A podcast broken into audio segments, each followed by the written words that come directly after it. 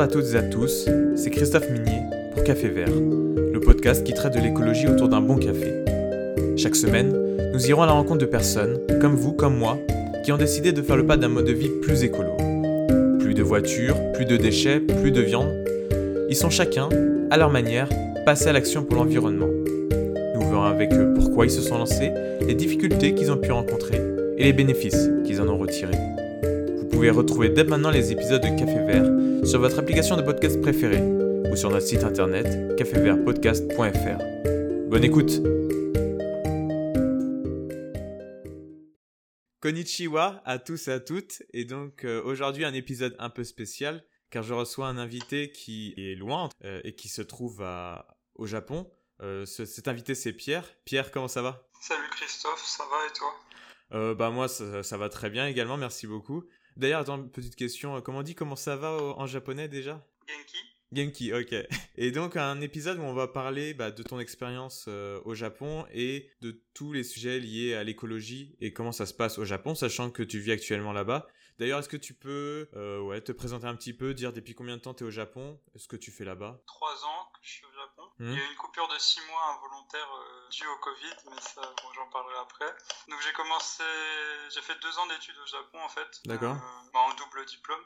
J'ai un diplôme euh, d'école d'ingénieur français et du coup un diplôme d'université, un master d'université japonaise. D'accord. Sur un Et, sur quel thème? Enfin, ingénieur, c'est très général. hein. Ok, Je suis d'accord. ingénieur généraliste. Et le nom de mon master au Japon, c'est Master of euh, Engineering. Ok. Donc euh, ça reste très Général. généraliste. D'accord. Et à la fin de mon master, en fait, j'ai commencé à chercher du travail au Japon parce que je me suis dit euh, pourquoi pas rester. Mhm. Comme j'en ai trouvé, voilà, je suis resté. Donc, je travaille dans une entreprise euh, pas japonaise. La, la philosophie euh, des entreprises japonaises, c'est un peu difficile. Ouais. Et euh, du coup, il y a beaucoup d'étrangers dans mon entreprise. Donc c'est bien d'avoir un peu les deux, des étrangers et des japonais, d'avoir une mixité euh, Ah, internationale. International, ouais.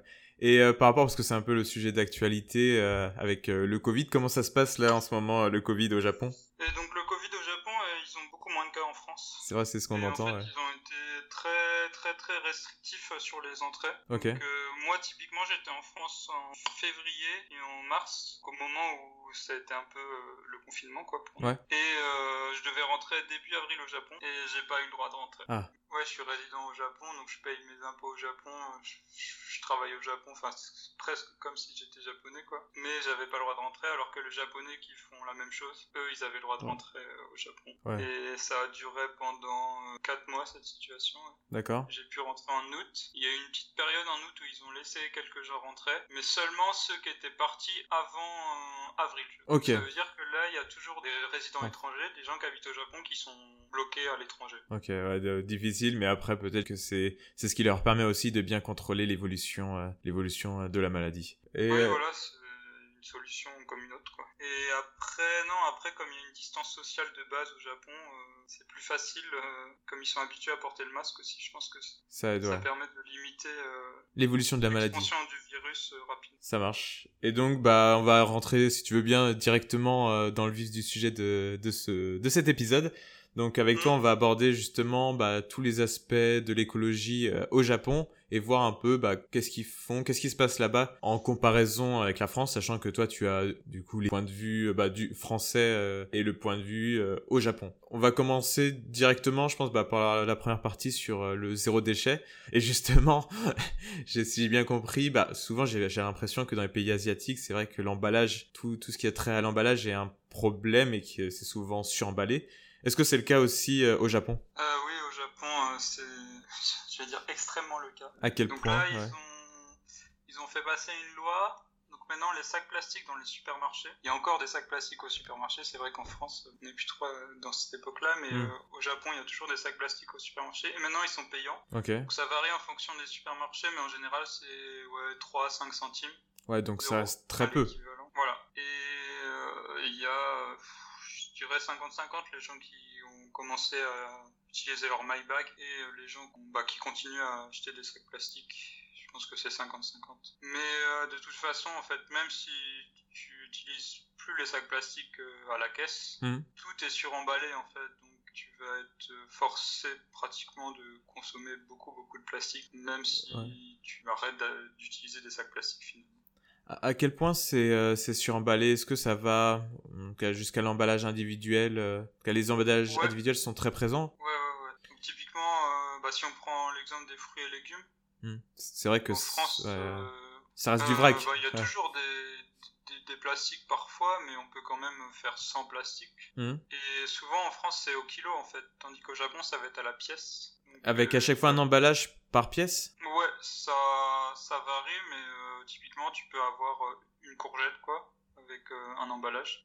et l'emballage. Parfois, tu as même la barquette, tu sais, la barquette en polystyrène. Pour le légume. Pour ton aubergine, par exemple. Hier, j'ai vu ça, des aubergines qui étaient euh, allongées sur une barquette en polystyrène et puis recouvertes d'un plastique. Sachant que c'est même pas une aubergine coupée euh, en plusieurs morceaux, c'est vraiment ouais, l'aubergine entière qui aurait pu être posée sur un, dans un bac. Et qui est laissé comme ça. Aussi par rapport à, au pot de café où ils rajoutent au pot de café en verre ah, oui, oui, sur emballage. Tu peux en dire un peu plus De base, au Japon, ils aiment bien les emballages. Je pense que c'est le le service est très important au Japon, donc c'est plus pour la forme. Je pense euh, il faut faire quelque chose de propre et du coup l'emballage, ça, va participer à ça de, de faire un bon produit. Et euh, typiquement, j'avais acheté euh, du café dans un pot en verre. Classique. Et arrivé à la caisse, ils ont commencé à, à me l'emballer avec du papier bulle.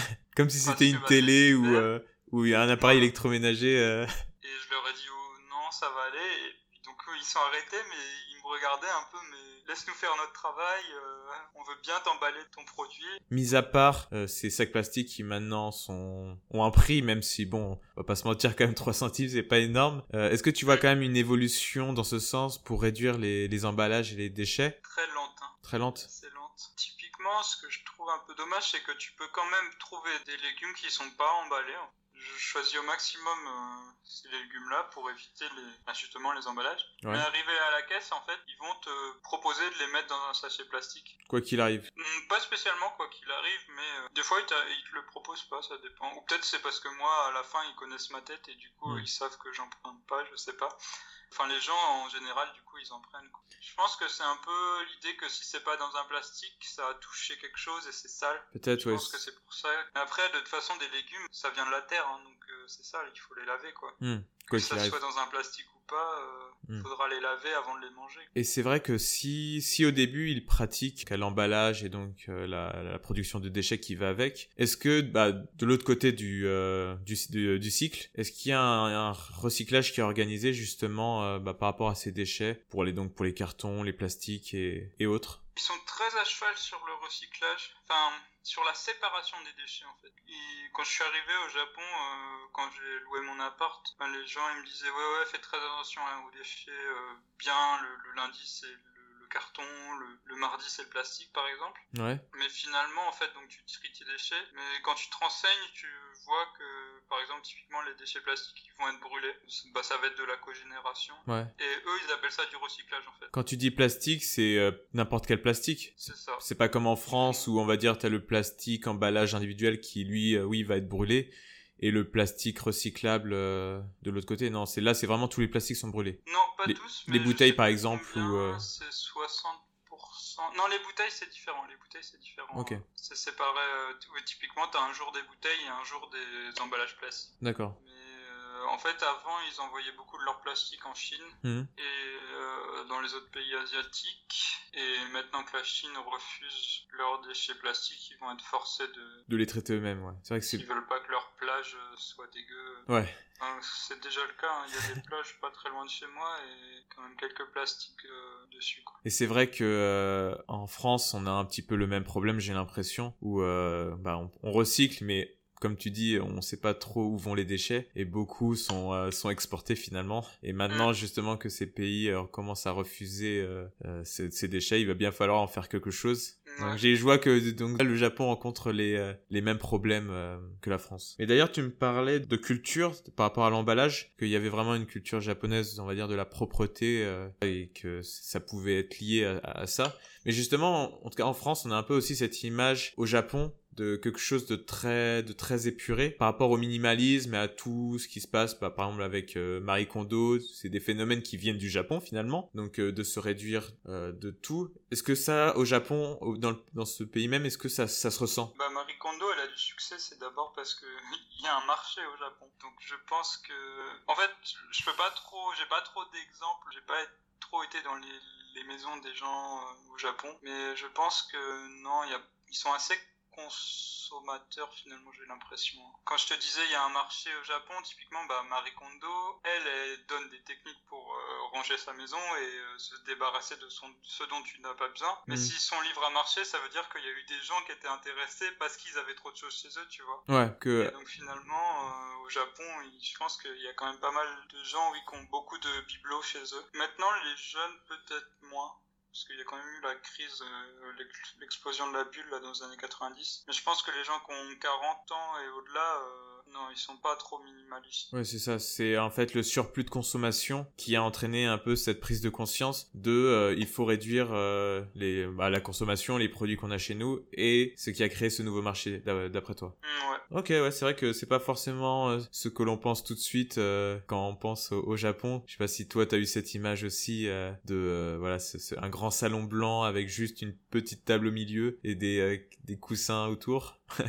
Je sais pas si ça ressemble. Bah, si, si, il y a ça, mais après, euh, typiquement, je sais plus euh, quelle maison c'était. En fait, c'était ça, le salon était propre, mais après, quand t'allais à l'étage, là, il y avait beaucoup de choses un peu partout, quoi. Ouais. Ouais, non, ils ont quand même pas mal de, de bibelots, Ok. Bah, si tu veux bien, on peut aller dans la deuxième euh, partie de, de, ce podcast, donc mmh. sur, sur l'alimentation et en particulier le, le végétarisme, euh, oui voilà, l'alimentation de viande et le végétarisme au Japon. Bah là-dessus, je, je vais partir un peu de, bah, du, cliché euh, qu'on a euh, ici en France avec bah, l'alimentation au Japon, ça, ça se reflète via les restaurants japonais, donc c'est surtout des sushis, des sashimi, des soupes miso, des, des, des yakitori. Est-ce que ça reflète bien l'alimentation au Japon? Non, non, non. Du tout.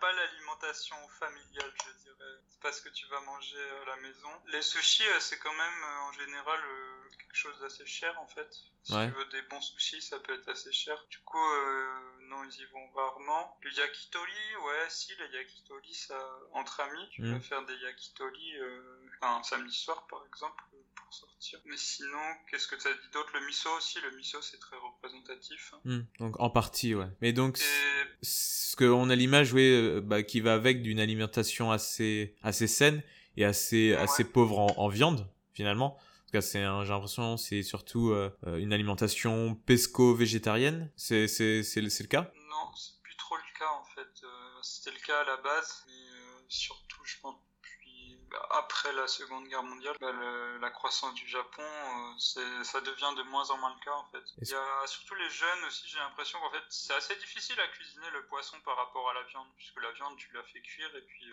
c'est bon quoi. Hmm. Le, poisson, ça va être un peu plus compliqué. J'ai l'impression que les jeunes, de plus en plus, ils préfèrent la viande qu'au poisson, en fait. Et la consommation de viande au Japon augmente euh, chaque année. C'est encore euh, moins, euh, moins que la France. Mais bon, en France, j'ai l'impression qu'elle diminue. parce qu'au Japon, elle augmente. Est-ce que c'est pas l'influence occidentale qui entraîne... Si, si, si, typiquement, il doit y avoir de ça aussi. Bah oui, pas pourquoi, mais ils aiment beaucoup la viande. Après, j'avais vu comme chiffre euh, que quand même, ils, euh, leur alimentation de viande est beaucoup plus faible euh, qu'en hmm. qu'en France. J'ai vu donc 50 kilos, c'est ça, 50 kilos pour un japonais par an contre 87 kilos par an, je crois, pour un français moyen. Donc bon, ça reste quand même une alimentation qui, en viande qui est bien inférieure à, à celle en France. En, poids, elle va être, être largement inférieure. En fréquence, je sais pas, parce qu'en fait, t'as, t'as de la viande un peu partout en petite quantité en fait. Ça va être très difficile d'avoir un plat euh, végétarien, végétarien euh, à 100%. Mais d'ailleurs, ouais, je voulais te poser la question euh, là-dessus. Est-ce que, est-ce que c'est, ouais, est-ce que c'est facile donc d'être végétarien au Japon? Et comment c'est perçu là-bas? Bah, En fait, quand, avant d'aller au Japon, j'étais végétarien. Enfin, on peut dire même vegan parce qu'en fait, à part des œufs, je mangeais rien d'animal. Pas de lait, pas de fromage Non, non, non, j'aime pas le fromage en fait. Ah, ah comment c'est possible bah, Typiquement, quand, quand, quand, je dis ça aux Japonais, ils me disent Mais du coup, tu manges quoi Comme pour nous, le, le, Japon, c'est le sushi. Pour les Japonais, la France, c'est baguette et fromage. Quoi. Et le vin. et le vin, oui, oui exactement. Du coup, non, quand je suis arrivé, en fait, j'ai arrêté pour le côté social en fait. Parce que, bah voilà, typiquement, si tu veux un yakitori et puis que tu dis, bah, je mange pas de viande, hmm. c'est compliqué. Et même dans Et- ton, dans les cantines ou dans l'alimentation de tous les jours, sans aller chez les personnes. Euh, dans la cantine de mon université, en fait, c'était un self. Mhm. Tu avais moyen de prendre des trucs euh, vegan ou végétariens. En fait, si, si tu sais lire le japonais, euh, ça va être euh, beaucoup plus facile. Par contre, il faut aimer le tofu et le soja, en fait. Parce que ce qui va t'apporter des protéines, bah, si, si tu manges pas de viande ou de poisson, ça va être ça, en fait. Bah. Ils ont pas trop de légumineuses, genre type pois chiches ou haricots. Hmm, Ils en ont pas tant que ça, en fait. Ils ont des haricots rouges. Tu sais, les petits, ce qu'on appelle les azuki. C'est des petits haricots rouges, mais Ouais. c'est très très cher, euh, très très cher. Surtout que c'est importé, euh, j'imagine. Non non justement, c'est fait, ceux-là sont faits euh, Ah, sur place. C'est pour ça qu'ils sont chers en fait. Ok. Et tandis qu'en France, genre les comment dire, tout ce qui est euh, lentilles et tout, ça coûte rien. Ça quoi. coûte rien, oui. Ouais, je confirme. C'est- très facile euh, d'être végétarien, d'avoir des protéines en étant végétarien, tandis qu'au Japon, ouais, si t'aimes pas le tofu, bon, il est bon hein, par rapport à celui de France, et il y en a pas mal de variétés. Bah, de toute façon, le, tofu, ça vient du Japon, non? À la- l'origine. Oui, bah, c'est pour ça qu'il est meilleur, j'imagine. Et parce que le riz, ouais, le riz, t'as pas trop de protéines, quoi. Donc, euh, Ouais, non. C'est bien de se nourrir de riz, mais au bout d'un moment, euh, bon, c'est compliqué de faire qu'avec ça, ouais. Et par rapport à la perception euh, des autres, je crois que tu me disais que euh, tu pouvais facilement être euh, vu comme mal poli ou euh, ce genre de choses si, si tu étais végétarien, ou comme un, entre guillemets, un alien. je, je sais pas si un alien, mais là, là-dessus, je sais pas, j'ai l'impression que la, leur pensée change un peu quand même. J'ai l'impression que c'est de plus en plus facile de dire que t'es végétarien en tant qu'étranger, peut-être en tant que japonais, je sais pas comment ça peut être faisable. Ouais. Parce qu'en tant qu'étranger, de toute façon, t'es déjà un peu bizarre, donc euh, ça peut peut-être être accepté plus facilement. Ok. Mais c'est vrai qu'ils vont te poser des questions. Pourquoi, pourquoi tu fais ça euh, Comment tu fais euh, Si tu manges pas de viande, euh, qu'est-ce que tu manges Ça va bien Ta santé ou des choses comme ça J'ai souvent des questions comme ça. Mais par curiosité, c'est euh, c'est bienveillant. J'imagine, je sais pas. De toute façon, Hmm. qu'est-ce qu'ils en ont à faire de ce que je mange? Ouais, c'est vrai. Ok. J'imagine que c'est juste de la curiosité. oui. Ça, c'est. Ils s'intéressent, mais ils iraient pas jusqu'à l'appliquer eux-mêmes dans leur propre alimentation. Peut-être en test, j'en connais qui ont, qui ont testé en fait, euh, mais euh, qui sont pas, qui sont pas restés végétariens, mais qui ont testé. Justement, ça m'a étonné qu'il y en ait quand même qui, qui testent, donc c'est bien, ça, ça fait preuve d'une ouverture d'esprit, euh, parce que tu pourrais juste dire oh non, euh, c'est pas pour moi, mais non non, il y en a quand même qui testent. Non, c'est c'est cool. Et là-dessus aussi, est-ce que tu vois une évolution euh, donc qui va plus, bah, comme en France, un peu il y a ce grand débat, voilà, sur la consommation de viande avec les lundis verts à la cantine où euh, aucune viande n'est servie, euh, voilà. Est-ce que ce genre de, tu, tu vois apparaître ce genre d'initiative euh, au Japon? Non, non, non, non, non. Ça, je, pense, non, c'est compliqué. En fait, les, je pense que avec les années, ça va être plus facile d'être végétarien au Japon. Comme, ce sera peut-être plus accepté, mais c'est pas pour ça qu'il y en aura plus, en fait. Ok. Par exemple, en France, j'ai l'impression que, je sais pas, les collectivités locales ou le gouvernement fait en sorte qu'il y ait des plats proposés euh, typiquement végétariens dans les cantines ou des choses comme Mhm. ça. J'ai jamais entendu parler de ça au Japon et, Mais enfin, si j'entends parler de ça au Japon un jour, ça m'étonnera beaucoup, quoi. Et d'ailleurs pour rebondir là-dessus, est-ce qu'il y a un parti écolo? Est-ce qu'il y a des des mouvances écolos qui euh, qui existent au Japon? Euh, je sais qu'il y a Greenpeace euh, qui existe au Japon, mais euh, je sais pas trop. Euh, après, je sais qu'il y a quelques trucs. Là, j'avais vu qu'il y avait, en tout cas, moi j'avais vu qu'il y avait un parti vert qui s'appelle le, euh, bah, tu, tu me corrigeras si je prononce mal, euh, Midori Noto. je sais pas si ça veut dire euh, parti vert, peut-être tout simplement. Oui. Ok. du coup, le Midori Noto, le parti vert, qui apparemment a été créé en 2012 euh, bah, ap- après Fukushima et qui en soi son principal cheval de bataille c'est euh, c'est le nucléaire. Mais j'ai pas l'impression, ouais, comme tu dis, qu'ils aient un grand poids euh, politique au Japon. C'est surtout un mouvement contestataire. euh. T'en avais entendu parler ou pas? Non. Ça marche. Et euh, bah, on peut aller vers le troisième thème de, euh, de ce podcast, donc euh, les transports. Bah, Là-dessus, j'avais une question. bah, quelle est la place Parce qu'en cas, au Japon, il y a quand même des mégalopoles beaucoup plus énormes que ce que peut être Paris. Quelle est la place de la voiture dans, dans cette ville et la place de la voiture bah, par rapport au vélo et au transport en commun Et bah, typiquement, en semaine, je pense qu'il n'y a pas grand monde qui utilise sa voiture privée. Hmm. Les voitures qui vont rouler, souvent, ça va être euh, des voitures de, de la poste ou des trucs. euh, Des services des utilisé. services, exactement. Ils vont beaucoup utiliser le train, euh, enfin à Tokyo en tout cas. Pour ce qui est de la campagne ou des choses comme ça, je pense qu'ils utilisent plus la voiture, mais le nombre, vu le nombre de personnes qu'il y a à Tokyo et dans les autres métropoles par rapport aux, aux gens encore à la campagne, euh, la population de Tokyo et des grosses métropoles est beaucoup plus représentative. Donc ils vont beaucoup utiliser le train, ouais. Le train c'est génial au Japon. Je suis devenu fan du train depuis que je suis au Japon. C'est vrai, le train est vraiment mieux. Ouais, ouais, ouais. Il est, bon, ça fait cliché, hein, mais il est beaucoup plus propre. Il s'est mieux desservi. Ouais, l'espace, t'as beaucoup, dans le, typiquement dans leur TGV, t'as beaucoup plus d'espace. Il n'y a pas de retard, quoi. Ouais, c'est peut-être le principal point euh, d'a- d'avantage du, euh, du train en- au Japon. Et en matière de technologie, euh, je me demandais d'ailleurs si, bah, par rapport à la voiture, est-ce qu'il y avait de plus en plus de voitures électriques ou à hydrogène, Ouais. quelque chose qui se développe pas mal? Des hybrides, il y en a Oui. pas mal et des voitures électriques aussi. D'ailleurs, tu les, tu les entends en fait, les voitures électriques, parce que, enfin, tu les, dans le sens où tu les entends pas en fait. Ouais, c'est ça. Tu sais qu'elles sont électriques parce que tu les entends pas et c'est là que tu dis oups, j'aurais dû regarder au passage piéton. euh. Et euh, ils utilisent beaucoup le vélo aussi. hein. Enfin, c'est l'impression que j'ai en regardant les, les maisons autour de moi. Il y a des vélos un peu partout. Avec des pistes cyclables qui sont bien, bien aménagées. Ouais, finalement, euh, je trouve que ouais, ça se fait pas mal en vélo. euh, même Tokyo, hein, ça peut se faire en vélo. Il y a, ça va, c'est pas si dangereux que ça. Il y a des pistes cyclables. euh, je dirais, il y en a pas partout, mais t'en as quand même. Et toi, tu te déplaces comment là-bas? Euh, bah justement, genre, depuis que je suis rentré, là, j'ai acheté un vélo. Avant, je, je marchais pas mal et je prenais le train. Et maintenant, euh, depuis que j'ai acheté mon vélo, je crois que j'ai pas pris le train une seule fois, en fait. Ok. Je, je me déplace au maximum en vélo. Ça- ouais, j'habite pas à Tokyo, mais finalement, même en étant en dehors de Tokyo, ça, enfin, tu peux aller à Tokyo en vélo, quoi. Ça, finalement, ça se fait pas mal en vélo.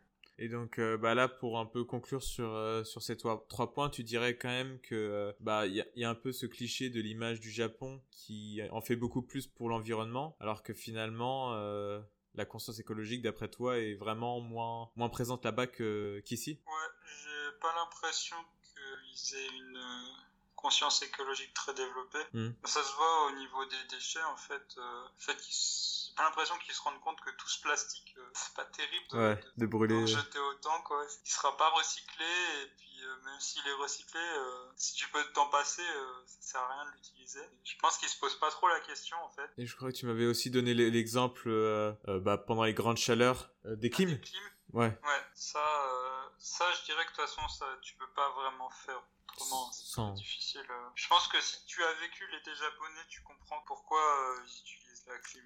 Et là-bas, il y a déjà les conséquences. euh, on voit les conséquences du réchauffement climatique. Moi, je l'ai vu l'année dernière dans le sens où je suis allé tout au nord, euh, à l'île tout au nord à Hokkaido pour profiter de la neige. Hmm. Et il n'y a pas eu de neige.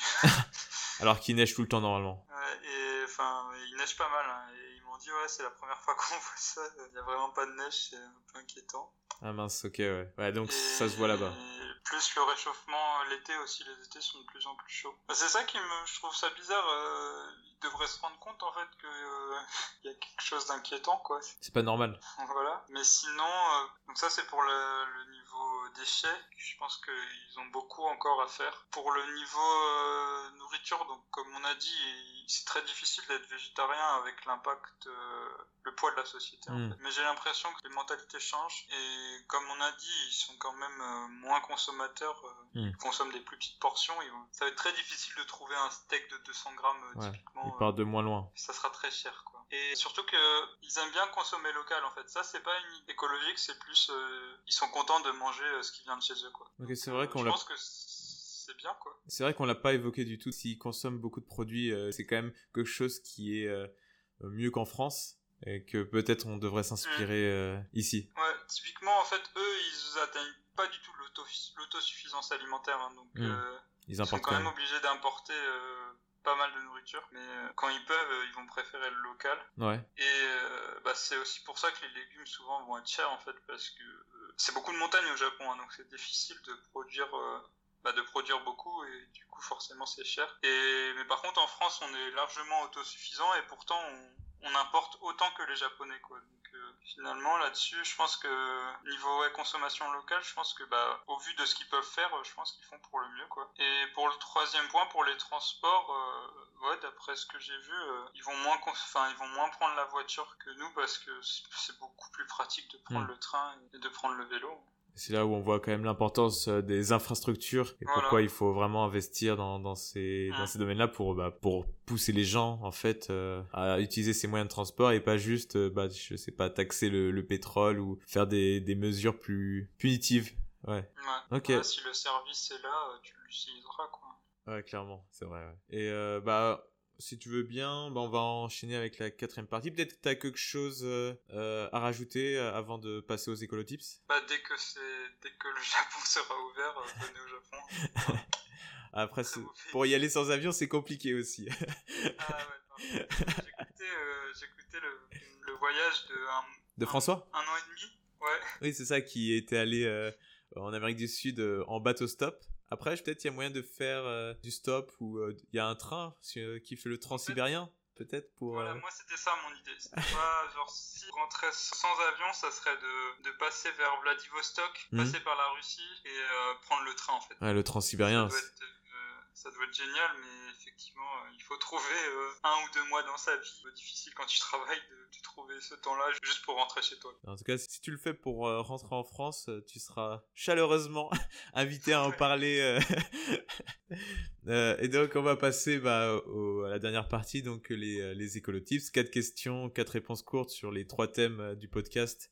donc l'alimentation, le transport, et zéro déchet, ainsi qu'une quatrième question sur un document culturel que tu conseilles aux, auditeurs sur le thème de l'environnement. Donc, bah, première question, euh, est-ce qu'il y a un plat végétarien que tu aimes préparer, que tu conseilles à, tout le monde, facile à faire Comme c'est le Japon, je vais dire quelque chose avec du riz. D'accord. Bah, c'est très simple à faire, hein. donc c'est du riz, euh, si possible du riz japonais, hein. du hmm. riz complet japonais, avec euh, les azuki. C'est des petits haricots rouges en fait. On trouve dans tous les magasins bio en France. D'accord. Même, même à Carrefour, je pense. Ok. Et donc avec ça, tu vas mettre du gingembre ah. et du comment on dit en France? Du sésame. Ah, euh, en huile euh, des, graines de sésame? Des graines de sésame euh, en fait. Et sinon, en fait, tu peux faire ça aussi avec. en France, c'est bizarre la prononciation, c'est gomasio. Ah, ça me dit quelque chose, ouais. Ça me dit quelque chose. Bah, ça veut dire. Enfin, ça devrait se dire gomachio, je pense. Parce hmm. que c'est. En gros, goma c'est sésame et chio c'est sel. Donc en gros, ça te permet d'avoir du sel et du sésame en même temps. Ok. Donc voilà. Au final, le, en tout cas, le plat final, c'est c'est un plat de riz parfumé avec le gingembre le sésame et les haricots rouges. et le sésame. Ok, bah de toute façon, bah tu, tu m'enverras tu m'enverras la recette et, euh, et je posterai ça donc sur le site internet euh, du podcast cafévertpodcast.fr. Une la question normalement c'est une destination en France ou à l'étranger euh, proche de la France accessible en, en, train ou voilà que que t'aimes particulièrement. Peut-être si tu veux tu peux faire peut-être quelque chose au Japon. Un petit bonus. un petit bonus Japon. Je vais commencer vers la France, donc euh, la Loire à vélo, je conseille. Ouais, tu l'as déjà faite? Ouais, bah, j'ai pas tout fait, hein, mais j'ai fait une bonne partie. Mmh. Et c'est très bien aménagé. Hein, et justement, ce qui est bien, c'est qu'on peut. Enfin, on n'est pas obligé de tout faire, quoi. Tu peux commencer par prendre mmh. le train pour aller. Jusqu'à... Enfin, ça dépend d'où tu veux partir, de Angers, de Saumur, ou si tu pars dans le sens d'Orléans. Ouais, bah, c'est vrai que ça me rappelle aussi un article que j'ai fait là, juste. Euh, peu, peu, de temps là avant ce, euh, cet enregistrement où je parlais justement bah, d'une autre piste qui vient d'être ouverte, la Seine à vélo, et donc euh, qui suit le même principe, hein, donc entre Le Havre et Paris, une longue piste à vélo qui longe la Seine. Et donc voyager à vélo, j'ai l'impression que c'est quand même quelque chose qui se développe pas mal. Euh. Et ton bonus japonais? Donc si vous allez au Japon, à Tokyo c'est bien, mais je vous conseille d'aller à Yokohama mmh. et Minato Mirai. Qu'est-ce qu'il y a de spécial dans ces deux villes? Donc Yoko... Minato Mirai c'est un quartier de Yokohama. Ok. Je pense que c'est le quartier le plus récent de Yokohama. Et il y a beaucoup de bâtiments en fait qui ont été construits euh, au moment où les Occidentaux euh, sont arrivés. Donc c'est un petit côté occidental. C'est assez joli. Il y a des bâtiments en briques. Et il y a aussi la Chinatown parce que quand les Occidentaux euh, sont arrivés, les Chinois aussi, c'est là qu'ils ont créé un quartier. se sont installés. Donc il y a une grosse Chinatown à Minato Mirai. Et si vous descendez encore plus au sud, il y a Kamakura qui est petite ville à ouais, une heure de Tokyo, je pense, en hmm. train. Et il y a une plage aussi, enfin, c'est assez joli. Ok, parfait. Bah, donc pour toute personne qui souhaiterait aller euh, au Japon. Donc, on vous conseille Yokohama, c'est ça? Ouais. Yokohama. Yokohama et Kamakura. Ok. une astuce zéro déchet que tu, que tu pratiques donc pour réduire tes déchets J'ai commencé le compost. Ah, et alors? Comment ça se bah, passe? tu, ça se passe bien. C'est un compost individuel ou un compost de quartier que tu essayes c'est ça qui est dommage. En fait, j'avais regardé, j'avais vu qu'il y a quelques années, la ville de Yokohama proposait des composts de quartier, mais ce n'est plus le cas, donc c'est un compost chez moi, sur mon balcon. Ok. Et donc, euh, tu arrives à avoir de la terre euh, fertile, euh, ça fonctionne bien? Bah, je viens de commencer, hein, donc je pourrais te dire ça dans, dans quelques temps, mais je pense que oui, ça va aller. Et sinon, j'ai commencé à recoudre mes vêtements aussi. Ouais, ça, c'est, j'ai l'impression c'est quand même le point essentiel en termes de zéro déchet, recoudre ses vêtements.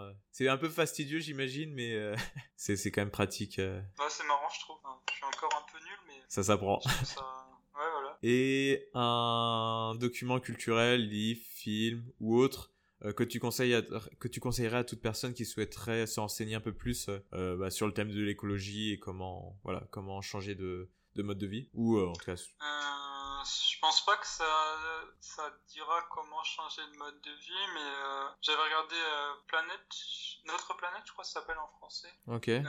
Sur Netflix. Et donc ça présente les différents qui existent sur Terre, euh, bah, les pays, l'Antarctique et l'Arctique, donc les, climats très froids. Il parle des, eaux profondes, des eaux peu profondes, euh, de la jungle. Donc mm. c'est une série qui est divisée en épisodes et bah, ça permet de voyager sans, sans pouvoir voyager. Mm. c'est vraiment très beau. Et qui traite aussi de, de l'impact des, des, humains sur la planète. Parce qu'en fait, tu, typiquement dans les dans l'épisode sur les jungles, bah, il montre la jungle, je crois que c'est à Bornéo, hein, c'est classique. Donc, mm. euh, il la, jungle de base et après, en fait, à la fin de l'épisode, tu vois qu'il reste plus que, je sais plus, 25% de, de, la surface qui existait à la base et le reste a été remplacé par des plantations d'huile de palme ou des choses comme ça, quoi. Donc, il, il sensibilise. Ouais. traite quand même de, ouais, il traite quand même de l'impact de l'homme et, euh, bah, je sais pas, enfin, moi, je me suis dit, ouais, c'est trop beau, la Terre. ça se trouve dans quelques années, Déjà, il y a des trucs qu'on peut plus voir, mais dans quelques années, euh, ça sera fini, quoi. Typiquement, les. J'aime la Terre, euh, et dans 20 ans, il n'y en aura plus. oui, voilà, c'est un peu ça, quoi. Donc, euh, Comme l'eau. Ça donne pas de. Comment dire Ça donne pas de tips pour réduire son impact, hmm. mais ça peut donner la motivation pour faire quelque chose, quoi. Ok dans le sens où c'est vraiment enfin moi j'ai trouvé ça vraiment très beau. Bah, si enfin si on fait rien hein, dans quelques années ça il y aura beaucoup d'endroits je pense et d'animaux euh, qui auront disparu euh, donc ça peut donner un peu de la motivation ça marche. Bah moi je vais rajouter un petit truc. Normalement je le fais. Je le fais jamais mais c'est vrai que là comme on on traite du Japon euh, et que j'ai vu ça il y a pas il y a pas si longtemps que ça. Je trouvais ça intéressant d'en parler. Donc un documentaire qui est présent en streaming sur sur internet et qui s'appelle Dekiru et qui présente plusieurs initiatives qui existent au, Japon, justement pour euh, que ça peut être euh, de la monnaie locale, euh, du vrac, se rapprocher de la nature, voilà ce genre. En gros, c'est comme un, comme le film Demain de Cyril Dion, mais appliqué au Japon. Et j'ai, j'ai trouvé ça personnellement super intéressant. Et bon, bah, ce sont pas des choses qui sont appliquées de façon générale dans le pays, mais c'est des bons exemples, de, de bons exemples d'initiatives réalisées là-bas. Donc euh, Dekiru qui veut dire qui veut dire quoi déjà? Que j'ai pas vu. Pouvoir pouvoir, voilà. le titre français, c'est possible. Donc, euh, que je conseille vraiment, euh, voilà, disponible sur, en streaming euh, sur Internet. Je crois qu'on a fait le tour. Merci beaucoup pour, pour cet échange. Merci à toi. Et bah, vous retrouverez donc cet épisode sur tous les principales plateformes de podcast, Deezer, Spotify, Google Podcast, Apple Podcast, et sinon aussi sur le site internet cafévertpodcast.fr. Du coup, je te souhaite euh, en japonais, sayonara. Merci beaucoup d'avoir écouté Café Vert. J'espère que vous avez aimé ce nouvel épisode. Si c'est le cas, n'hésitez pas à nous laisser 5 étoiles sur votre application de podcast et à partager l'épisode autour de vous. Cela aide concrètement la chaîne à se faire connaître. Nous sommes également présents sur les réseaux Instagram, Facebook et Twitter. On se retrouve très vite pour un nouvel épisode. Et d'ici là, je vous souhaite une excellente semaine. À bientôt